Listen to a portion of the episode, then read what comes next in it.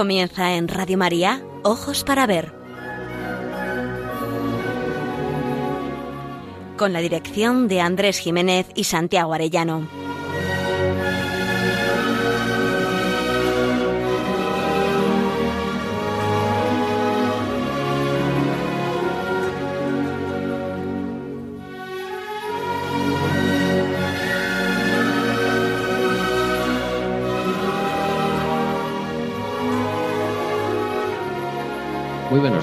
Queridos oyentes. Les saludamos en esta nueva edición de Ojos para Ver que emitimos desde Pamplona para Radio María el primer y tercer martes de cada mes.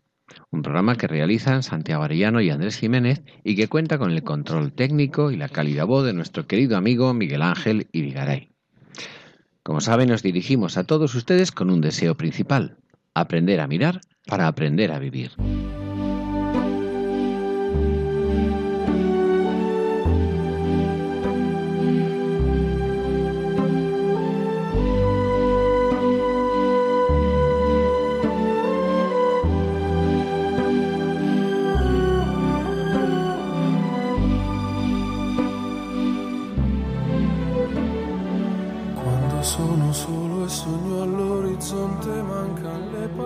Buenos días, Andrés. Don Santiago, muy buenos días. Me alegro mucho de verte y de oírte. Y muy buenos días a todos nuestros radio oyentes. A todos ustedes también.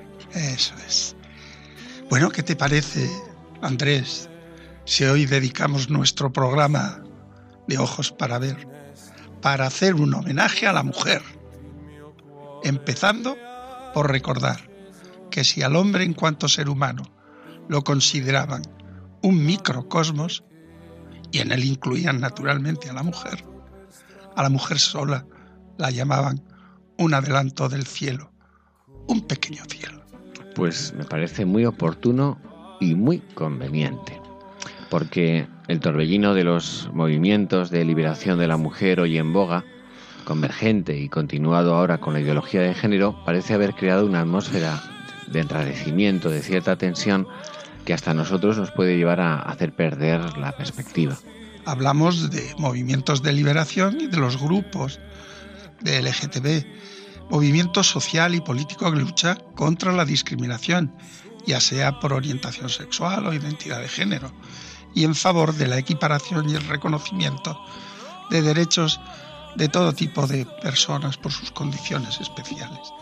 No nos referimos a hechos deplorables, que se han dado a lo largo de la historia, precisamente por el desequilibrio que ocasionó, que ocasionó perdón, en nuestra naturaleza humana el pecado original. Por ejemplo, el afán de posesión, el afán de dominio del otro como cosa, como algo y no como alguien entre los llamados siete pecados capitales. Y eso que no hago referencia, por ejemplo, de la lujuria, te propongo que nuestro canto tenga en cuenta a la mujer en su ser pleno, no solo como cuerpo diferenciado. Pues claro que sí, vamos a celebrar, vamos a reflexionar acerca de la mujer como persona en cuerpo y alma. Y en medio de este barullo, sería muy bueno que desde este programa elevemos un brindis por la grandeza y la dignidad de ser mujer y no desde la reflexión teológica, ni filosófica, ni histórica, ni siquiera científica, aunque a veces la situación nos, nos inviten a ello, sino desde el arte en general y en concreto desde la belleza literaria. Pues sí, vamos a hacer desde un cuento de Hans Christian Andersen, el conocido con el nombre de la Sirenita, el número 8 de la colección, que escribió en 1837.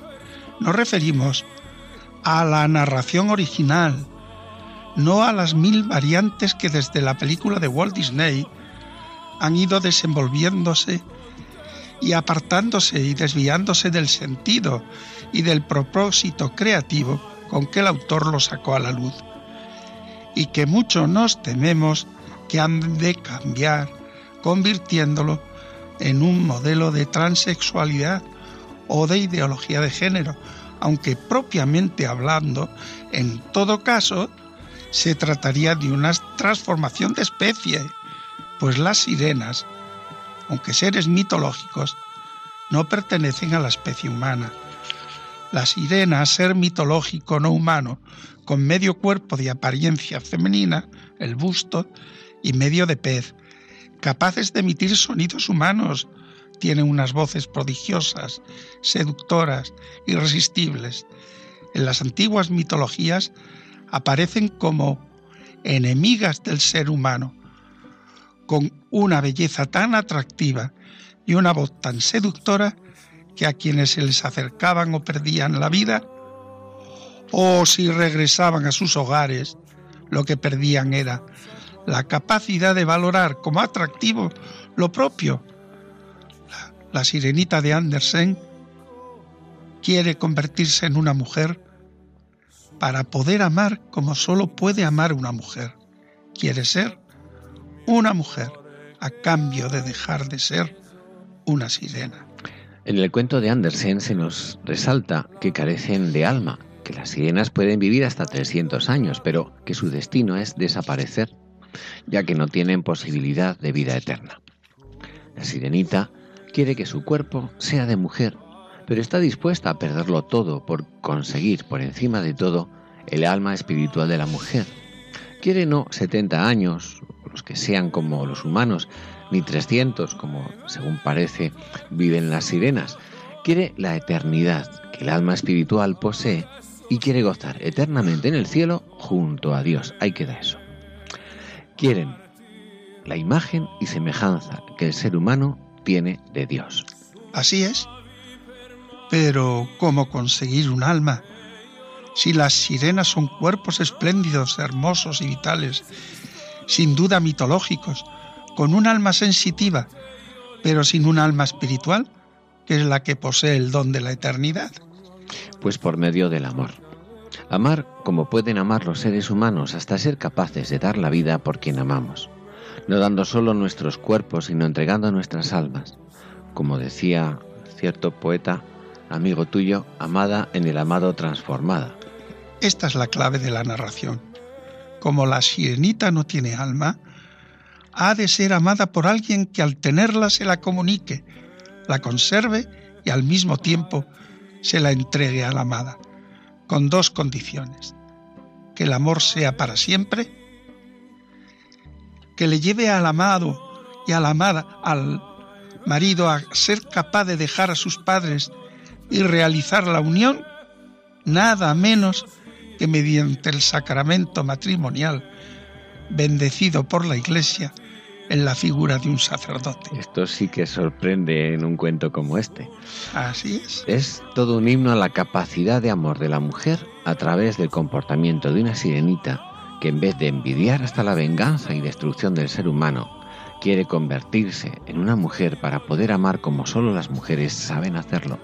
Es un himno al sacramento del matrimonio y es un himno a la existencia del alma espiritual llamada a gozar de vida eterna por haber aprendido a amar. Pero hagamos el brindis, Santiago.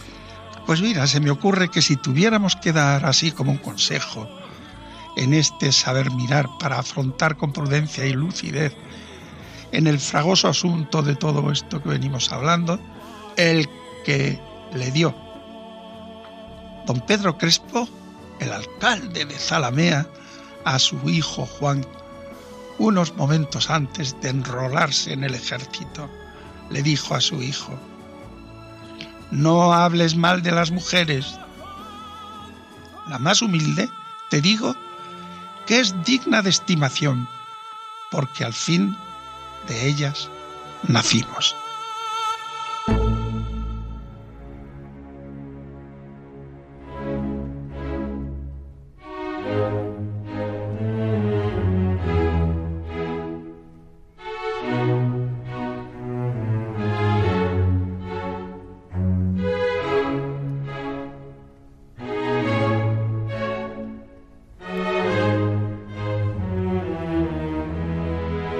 Para ver, el don de la belleza.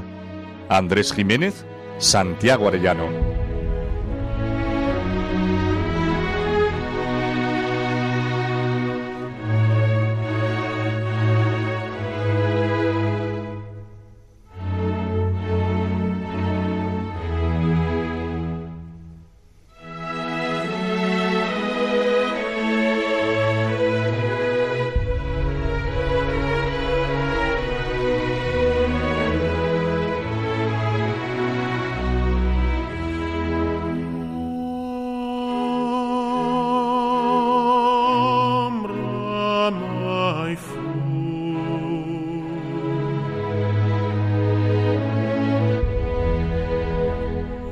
Una de las aventuras más conocidas de la Odisea es la del encuentro de Ulises con las sirenas, cargado de fecundísimos sentidos.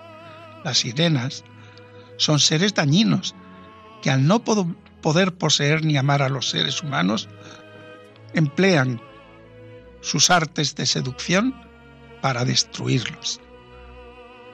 Tres son los momentos en la narración de la Odisea más significativos. El primero cuando la maga Circe le advierte de la clase de peligro que van a correr y de las medidas que deben adoptar para salir airosos.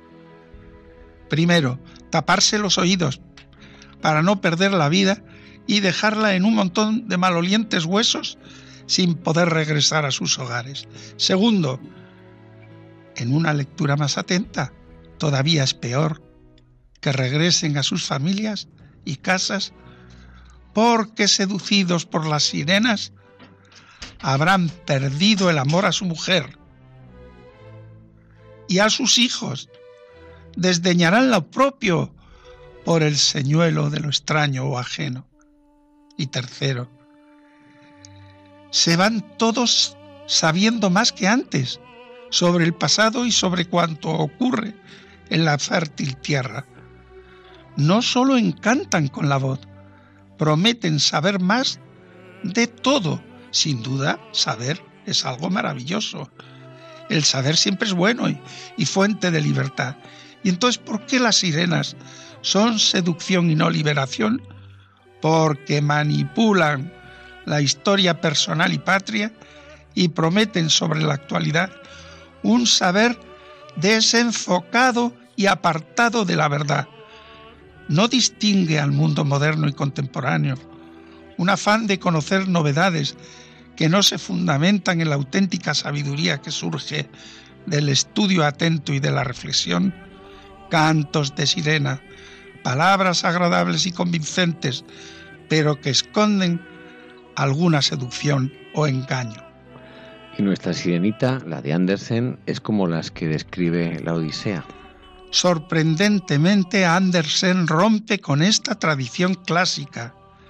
En esta narración, las sirenas miran con desdén a los seres humanos, los desprecian, pasan de ellos, aunque en sus desgracias se aprovechan de sus despojos, y cuando se ahogan en el mar o cuando al hundirse los barcos se adueñan de sus pertenencias.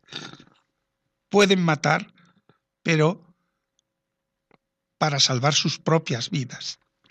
Según recuerdo, la sirenita tampoco era exactamente así. Era la más hermosa de seis princesas, la que su rostro parecía un pétalo de rosa y la que tenía la voz más cálida y cautivadora. Así es, era distinta. Andersen nos dice, era una chiquilla muy especial, callada y cavilosa, y mientras sus hermanas hacían gran fiesta con los objetos más raros procedentes de los barcos naufragados, a ella lo que más le encantaba era oír del mundo de los hombres, de allá arriba. Ella no se conformaba con prejuicios, quería saber más. También la belleza de por encima de las aguas le parecía maravillosa pero sobre todo buscaba un saber cómo eran en verdad los hombres, los seres humanos. Si no recuerdo mal, la narración cuenta que cuando cumplían 15 años les dejaban subir a la superficie del mar y contemplar lo que sucedía al otro lado de las aguas. Y que era entonces cuando descubría al príncipe, el cual pues ya tenía sus 16 años, y los celebraba en un barco muy lujoso, ataviado para la ocasión, y adivina que es el amor lo más grandioso que pueden vivir los seres humanos. Podemos resumir que es algo así como una historia de amor casi imposible.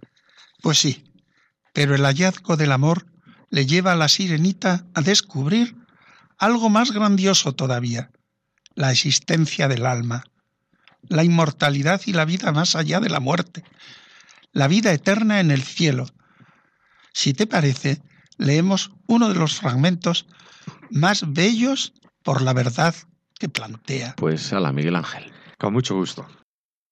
Cada día iba sintiendo más afecto por los hombres.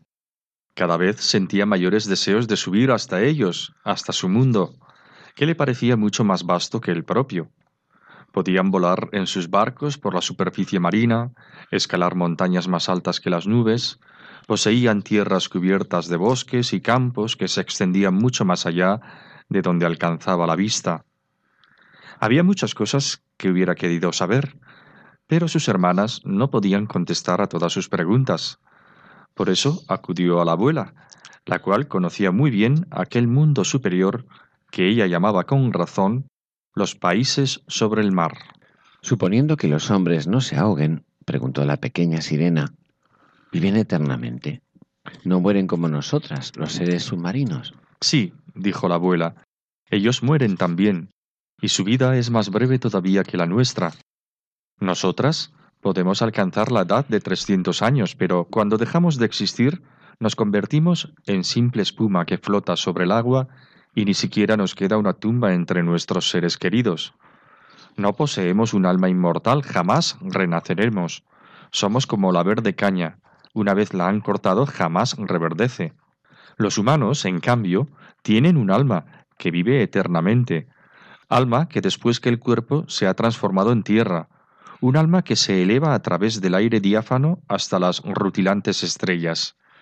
Del mismo modo que nosotros emergemos del agua y vemos las tierras de los hombres, así también asciende ellos a sublimes lugares desconocidos que nosotros no veremos nunca. ¿Y por qué no tenemos nosotras un alma inmortal? preguntó afligida la pequeña sirena. Gustosa cambiaría yo mis centenares de años de vida por ser solo un día una persona humana y poder participar luego del mundo celestial. No pienses en eso, dijo la vieja. Nosotras somos mucho más dichosas y mejores que los humanos de allá arriba. Así pues, moriré y vagaré por el mar convertida en espuma, sin oír la música de las olas, ni ver las hermosas flores y el rojo globo del sol. ¿No podría hacer nada para adquirir un alma inmortal? No, dijo la abuela. Hay un medio, sí, pero es casi imposible.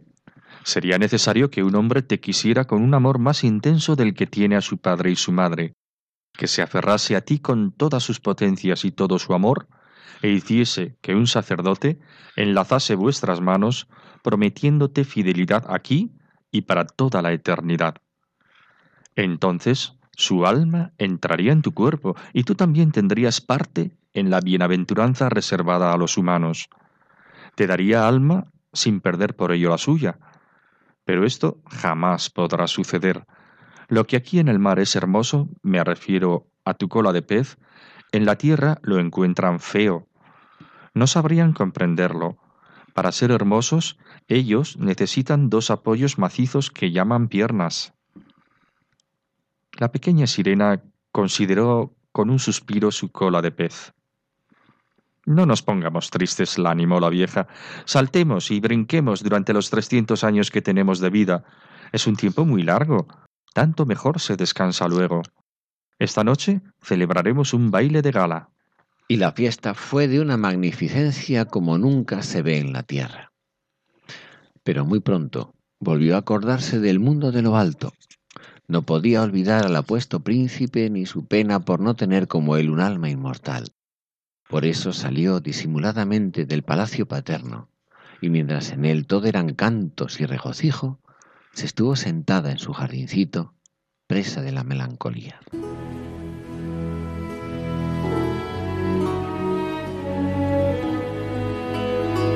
Aprender a mirar. Ojos para ver. Radio María.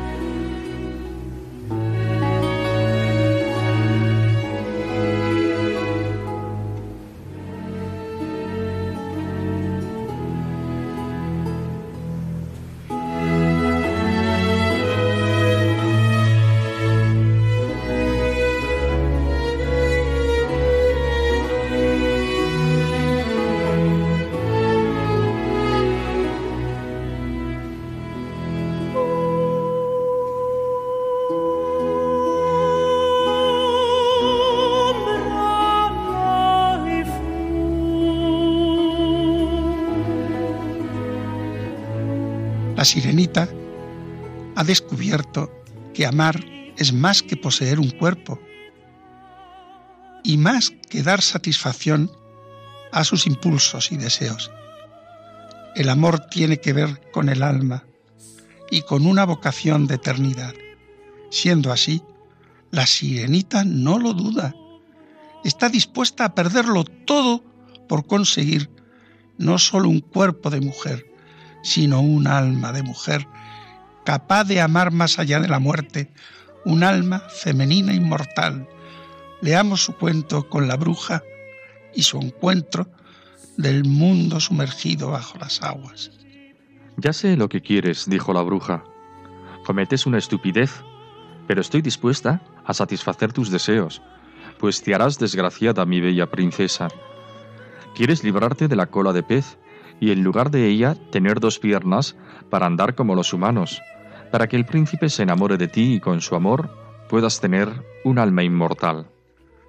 Y la bruja soltó una carcajada tan ruidosa y repelente que los sapos y las culebras cayeron al suelo, en el que se pusieron a revolcarse. Llegas justo a tiempo, prosiguió la bruja, pues de haberlo hecho mañana a la hora de la salida del sol, deberías haber aguardado un año antes de que yo pudiera ayudarte. Te prepararé un brebaje con el cual te dirigirás a tierra antes de que amanezca. Una vez allí, te sentarás en la orilla y lo tomarás y enseguida te desaparecerá la cola, encogiéndose y transformándose en lo que los humanos llaman piernas. Pero te va a doler como si te rajasen con una cortante espada. Cuantos te vean dirán que eres la criatura humana más hermosa que han contemplado. Conservarás tu modo de andar oscilante. Ninguna bailarina será capaz de balancearse como tú. Pero a cada paso que des, te parecerá que pisas un afilado cuchillo y que te estás desangrando. Si estás dispuesta a pasar por todo esto, te ayudaré. Sí, exclamó la joven sirena con voz palpitante, pensando en el príncipe y en el alma inmortal. Pero ten en cuenta, dijo la bruja, que una vez hayas adquirido figura humana, jamás podrás recuperarla de sirena. Jamás podrás volver por el camino del agua a tus hermanas y al palacio de tu padre. Y si no conquistas el amor del príncipe, de tal manera que por ti se olvide de su padre y de su madre, se aferre a ti con alma y cuerpo y haga que el sacerdote una vuestras manos, convirtiéndoos en marido y mujer, no adquirirás un alma inmortal.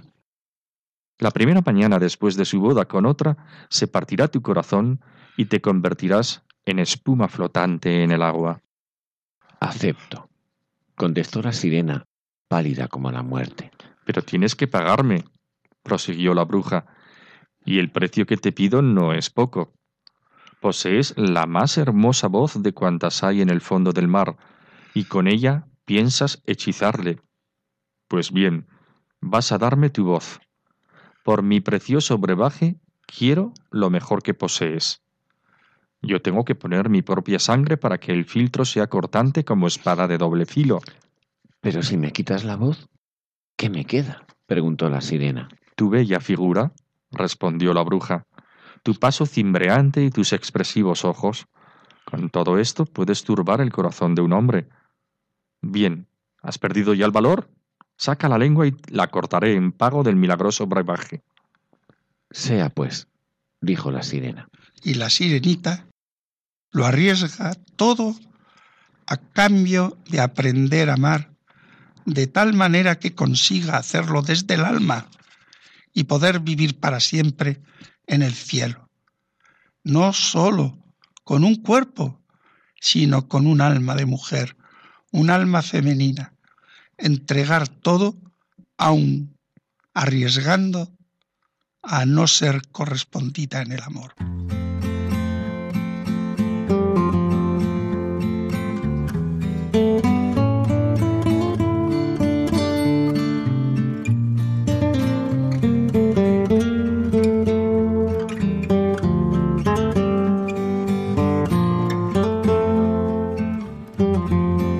ojos para ver, momento para la pintura.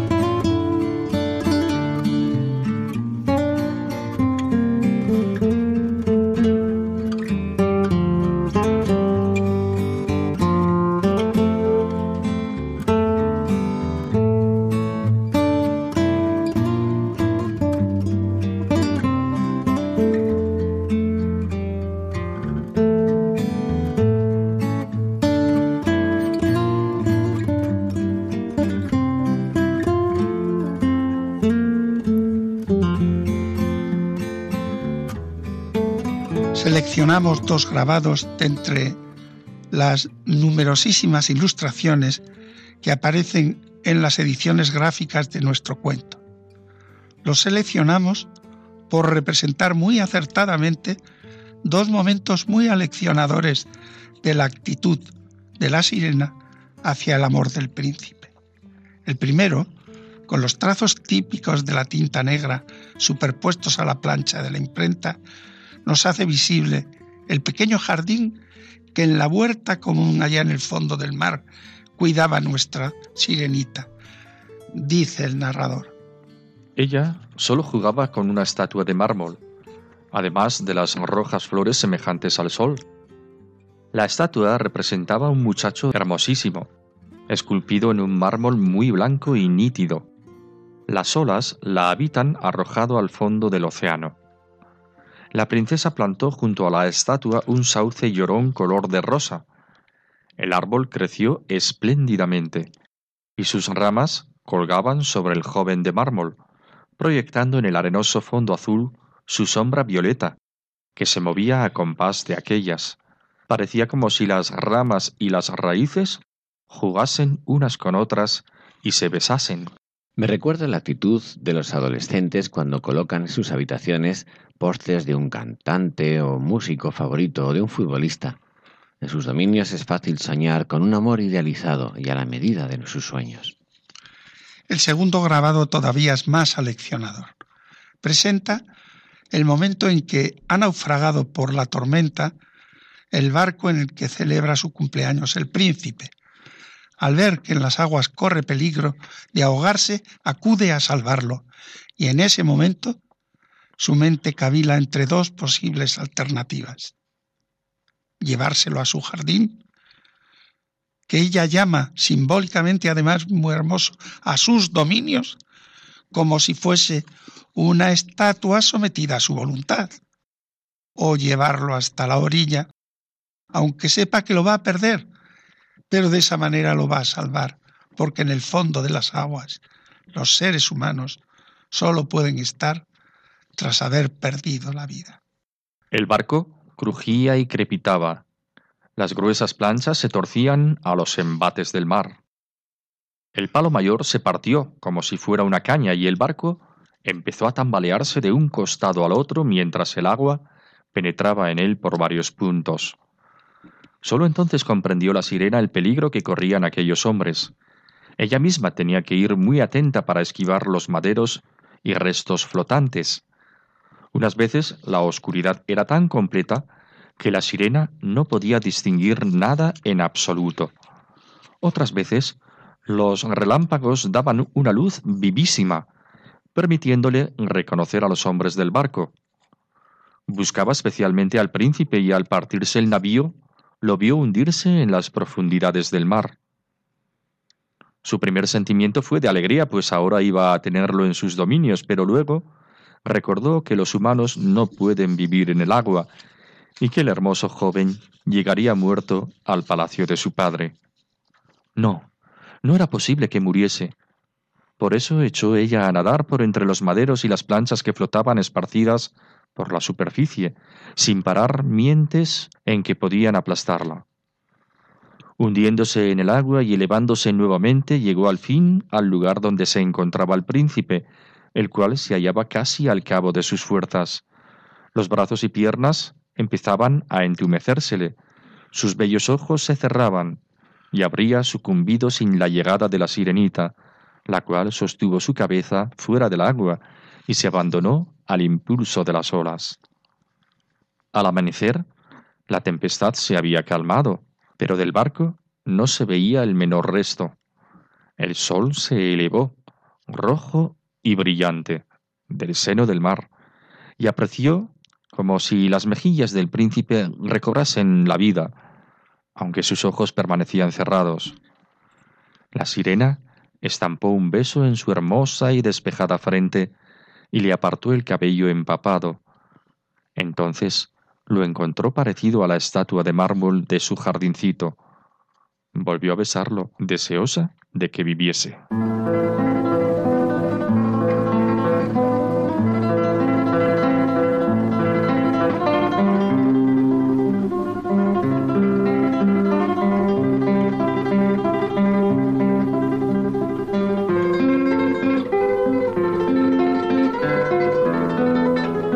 Momento para la poesía. Ojos para ver. Radio María.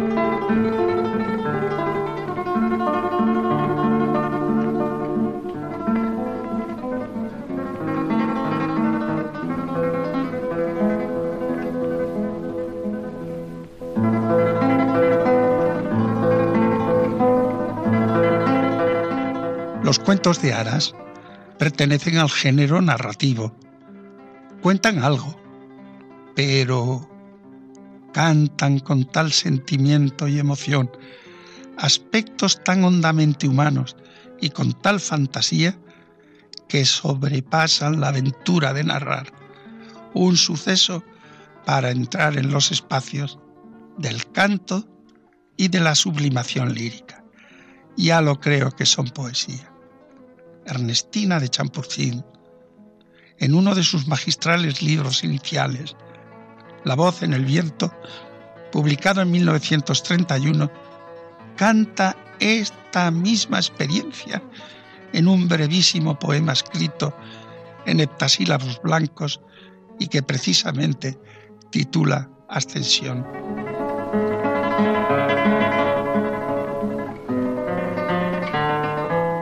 Qué alegría de luz nos acaricia el alma. Hay capullos de aroma en todos los balcones y florece en los labios una risa con sol. Huyamos de nosotros para ir a la vida. Como dos tallos nuevos, emprendamos la eterna conquista de lo azul. Subiremos a Dios por lo bello del mundo.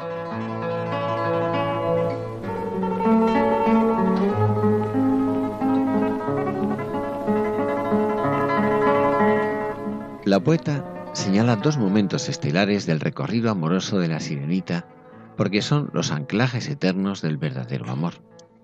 El punto de arranque es siempre la alegría que acaricia el alma, flores en los balcones y risas en los labios.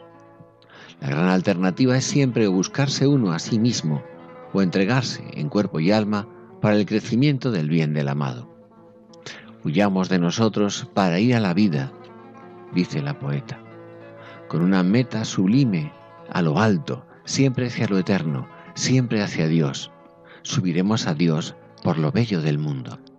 La sirenita se inicia con los sueños de un adolescente. Ella jugaba con una estatua de mármol, además de las rojas flores semejantes al sol. La estatua representa un muchacho hermosísimo, esculpido en un mármol muy blanco y nítido. Las olas la habían arrojado al fondo del océano. Segundo momento. Tras el naufragio del barco del príncipe, surge la primera gran decisión. Buscaba especialmente al príncipe y al partirse el navío lo vio hundirse en las profundidades del mar. Su primer sentimiento fue de alegría, dice el cuento, pues ahora iba a tenerlo en sus dominios. Pero luego recordó que los humanos no pueden vivir en el agua y que el hermoso joven llegaría muerto al palacio de su padre. No, no era posible que muriese.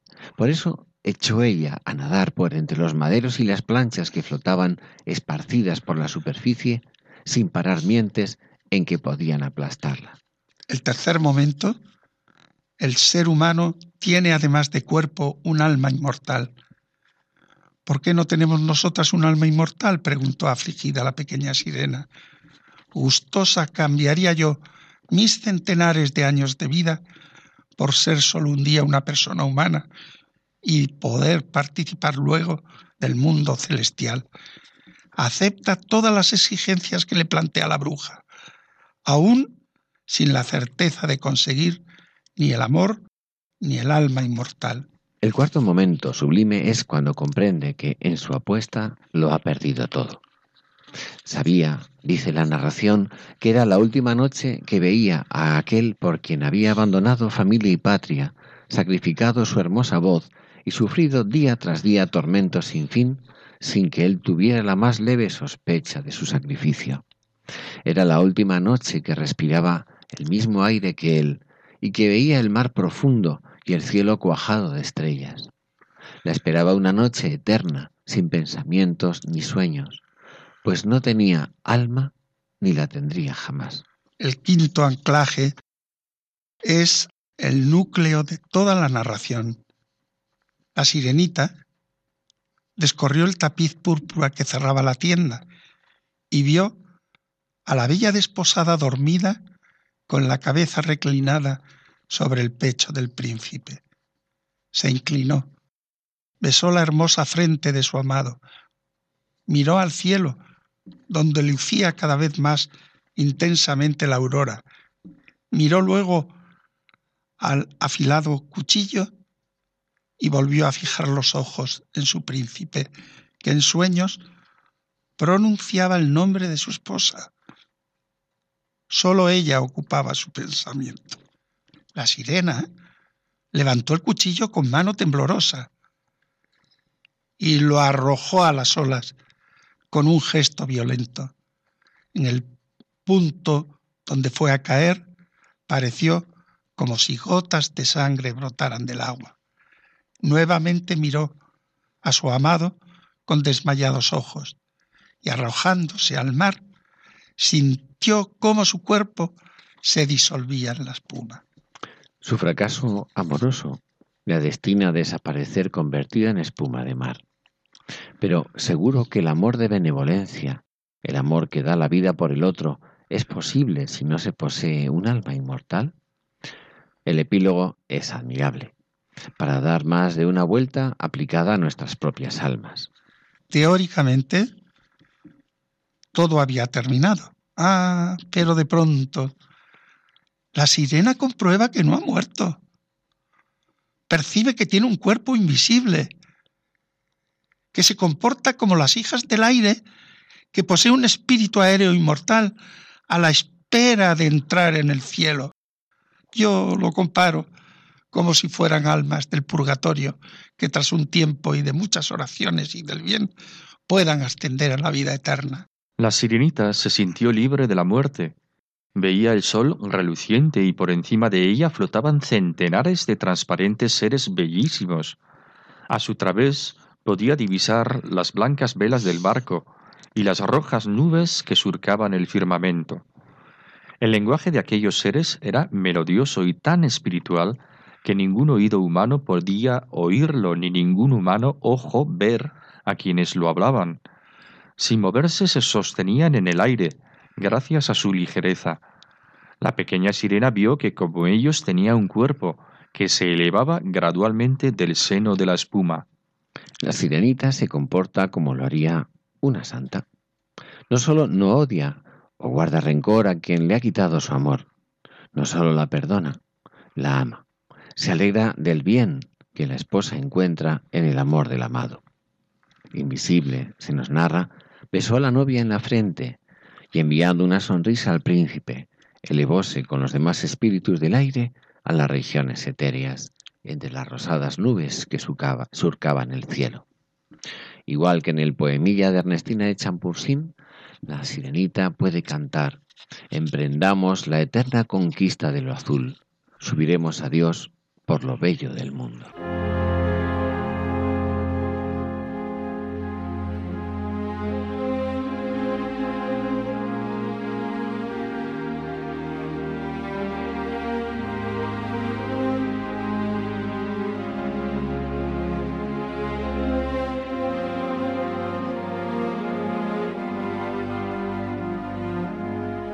El camino de las artes.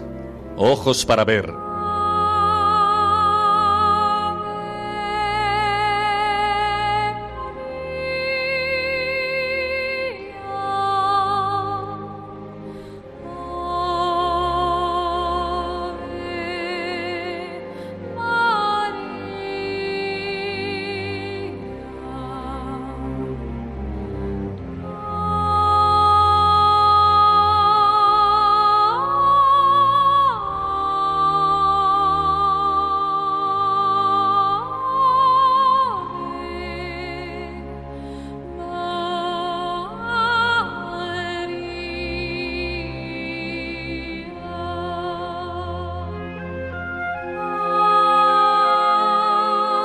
Como es bien sabido, existe en Copenhague una hermosa escultura en bronce colocada sobre una solitaria roca que al par que da la bienvenida a los visitantes en la bahía frente a la ciudad, expresa en su mirada perdida y soñadora el alma de la sirenita que Hans Christian Andersen plasmó en su cuento de hadas y en su leyenda misteriosa.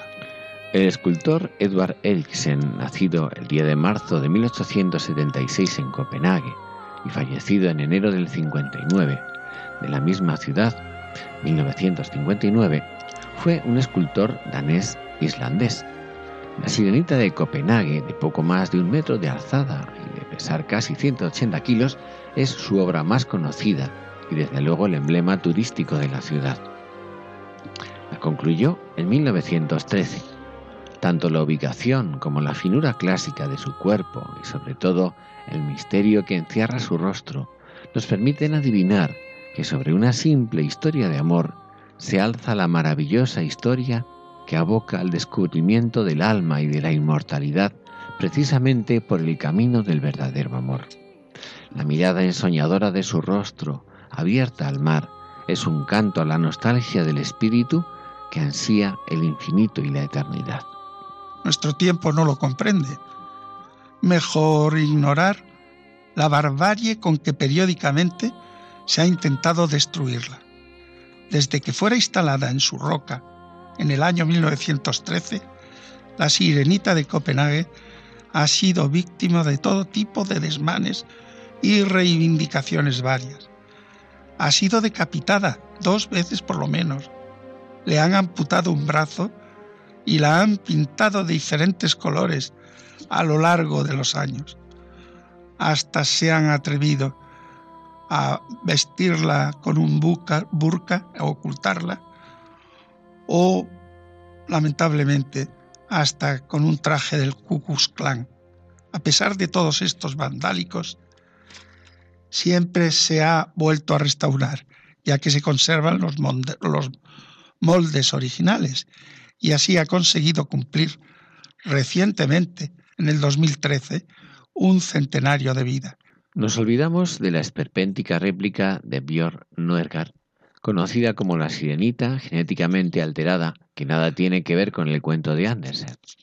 La escultura de Edward Eriksen expresa lo que Andersen escribió como final de su cuento y con su lectura terminamos nuestro relato. ¿A dónde voy? preguntó, y su voz resonó como la de aquellas criaturas, tan melodiosa que ninguna música terrena habría podido reproducirla.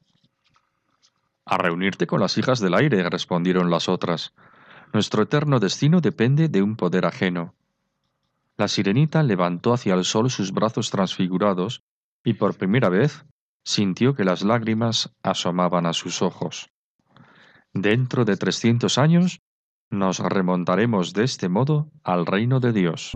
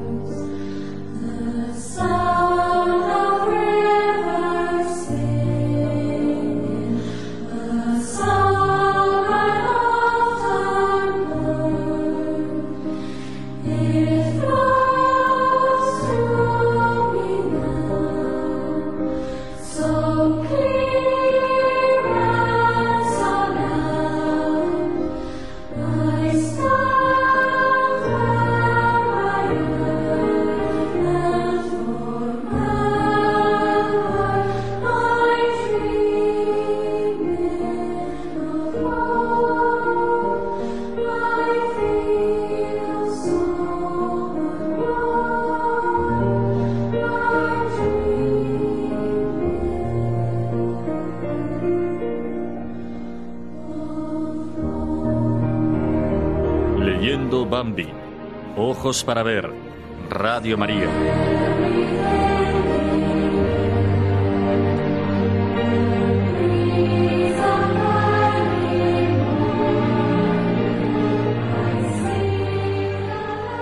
Tras haber sido herido por la bala de un cazador, Bambi se ha quedado a vivir en el mismo abrigo y cueva casi secreta donde se refugia el viejo príncipe.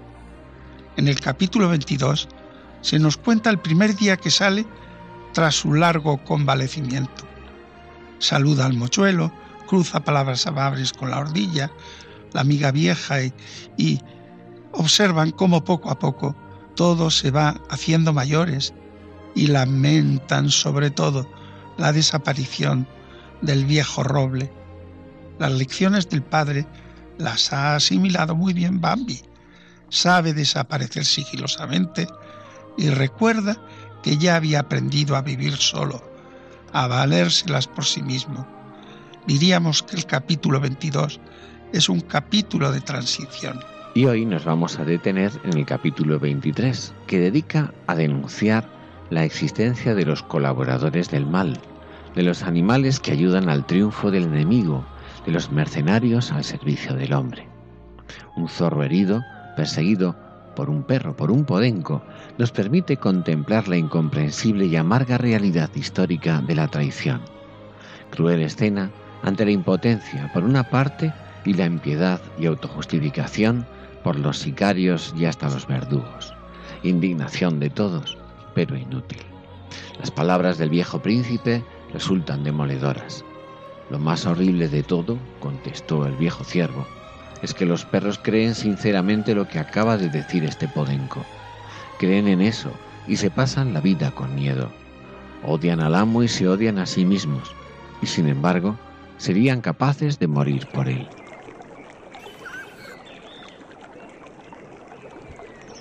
Una mañana, el ladrido de un perro rompió el silencio.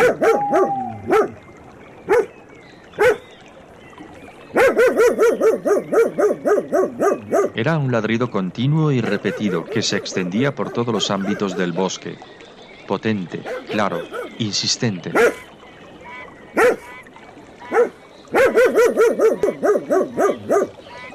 Bambi levantó la cabeza. Estaba con su protector en el agujero, debajo del tronco del árbol caído. Acababa de oír el ladrido del perro y miró significativamente a su compañero. No es nada, dijo éste interpretando la mirada. Nada que deba preocuparnos. Con todo, los dos escucharon atentamente. Se encontraban dentro del hueco. El tronco del haya los protegería haciendo las veces de techo. La gruesa capa de nieve les defendía del cierzo helado y la enmarañada vegetación que cubría las proximidades del agujero les tenía cubierto de miradas curiosas. Los ladridos fueron acercándose. Se oían furiosos, jadeantes e implacables. Parecían de un podenco. Cada vez se acercaba más. Después oyeron una voz, también jadeante, distinta del ladrido del perro. Era una especie de gruñido grave que se oía distintamente a pesar del continuo ladrar del can. No tenemos por qué preocuparnos, dijo. Bambi se inquietó, pero el viejo ciervo le tranquilizó otra vez. Los dos permanecieron silenciosos en su abrigado agujero, atisbando hacia afuera por entre la maraña. Los pasos se acercaron más y más. La nieve se desprendía de las ramas sacudidas, al mismo tiempo que del suelo se levantaban nubes de la misma. Saltando, agachándose y escurriéndose alternativamente, vino el zorro, caminando por la nieve, pisando ramas y raíces. Un pequeño podenco de patas cortas le seguía. Una de las patas delanteras del zorro estaba lastimada con la piel arrancada. Él la mantenía estirada hacia adelante. De la herida manaba sangre. Estaba tan cansado que le costaba resollar. Los ojos miraban con desesperación. Se veía en la expresión de los mismos el esfuerzo que le costaba seguir huyendo. Además se advertían en ellos rabia y miedo. Estaba aterrorizado y exhausto. De tanto en tanto miraba a su alrededor y gruñía de tal modo que el perro, momentáneamente alarmado, se detenía, quedándose rezagado. Finalmente el zorro se sentó sobre la nieve. Ya no podía seguir más. Levantando penosamente la pata herida, las fauces abiertas y los labios desplegados hacia afuera, gruñó al perro. Pero éste no cesaba de ladrar. Su ladrido agudo y áspero se hizo más lleno y profundo. Aquí, decía, aquí está, aquí, aquí, aquí. Ni acosaba al zorro, ni tampoco le hablaba, sino que parecía estar dando aviso a alguien que tardaba en llegar. Bambi supo enseguida, lo mismo que su compañero, que era a él, al hombre, a quien llamaba el perro. El zorro también parecía saberlo. La sangre que emanaba de su herida formaba sobre la nieve una mancha roja de espantable aspecto, una mancha de la que se desprendía un vapor tenue. Acometido por repentina debilidad, el zorro dejó caer la pata lastimada, pero un dolor punzante pareció recorrerle todo el cuerpo cuando tocó la nieve. Volvió a levantarla con un esfuerzo y la mantuvo erguida y temblorosa. Déjame escapar, dijo al perro. Déjame ir. Hablaba en tono suplicante, casi tierno. Estaba muy débil y desesperado. No, no, no, bramó el perro. El zorro suplicó, insistente. Tú y yo somos parientes, dijo. Somos casi hermanos. Déjame ir con los míos. Deja que al menos muera en el seno de mi familia. Tú y yo somos casi hermanos. No, no, no, repitió el perseguidor. Entonces el zorro se estiró de manera que, aunque sentado, ahora estaba erguido. Acercó el hocico, hermoso y puntiagudo, y puntiagudo al pecho, que también tenía herido. Levantó los ojos y miró al perro en la cara. Con voz completamente distinta, tensa y amarga, gruñó. No tienes vergüenza, traidor. No, no, no, ladró el perro. Pero el zorro prosiguió. Desertor, renegado. Su cuerpo herido estaba rígido por el desprecio y el odio que lo animaba. Espía, agregó entre dientes. Entonces el perro no pudo contenerse más y saltó a la garganta del zorro. Gruñendo, echando espuma por la boca, gañendo, rodaron por la nieve convertidos en una masa que se movía frenética, salvajemente, de la que se desprendían mechones de pelo. La nieve se levantaba en verdaderas nubes salpicadas con manchas de sangre. Al fin el zorro no pudo luchar más. Segundos más tarde yacía echado de espaldas, el blanco vientre al aire. Se estremeció. Luego quedó rígido, muerto. El perro lo sacudió varias veces. Después lo dejó caer sobre la nieve pisoteada.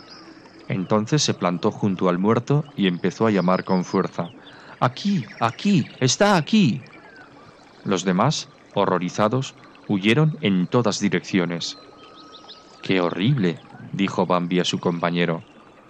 Lo más horrible de todo, contestó el viejo ciervo, es que los perros creen sinceramente lo que acaba de decir este podenco. Creen en eso y se pasan la vida con miedo. Odian al amo y se odian a sí mismos y sin embargo serían capaces de morir por él.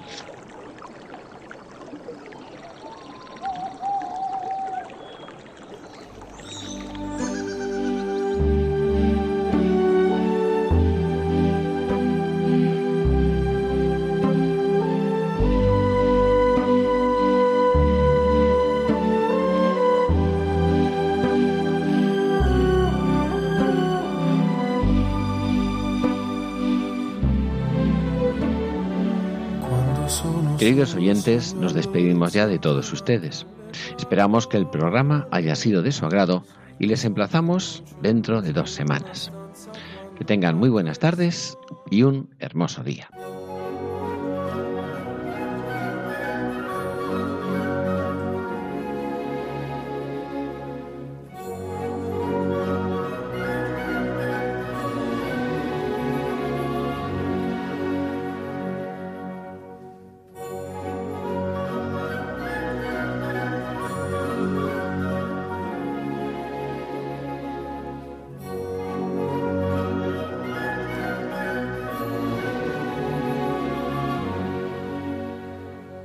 Finaliza en Radio María, Ojos para Ver.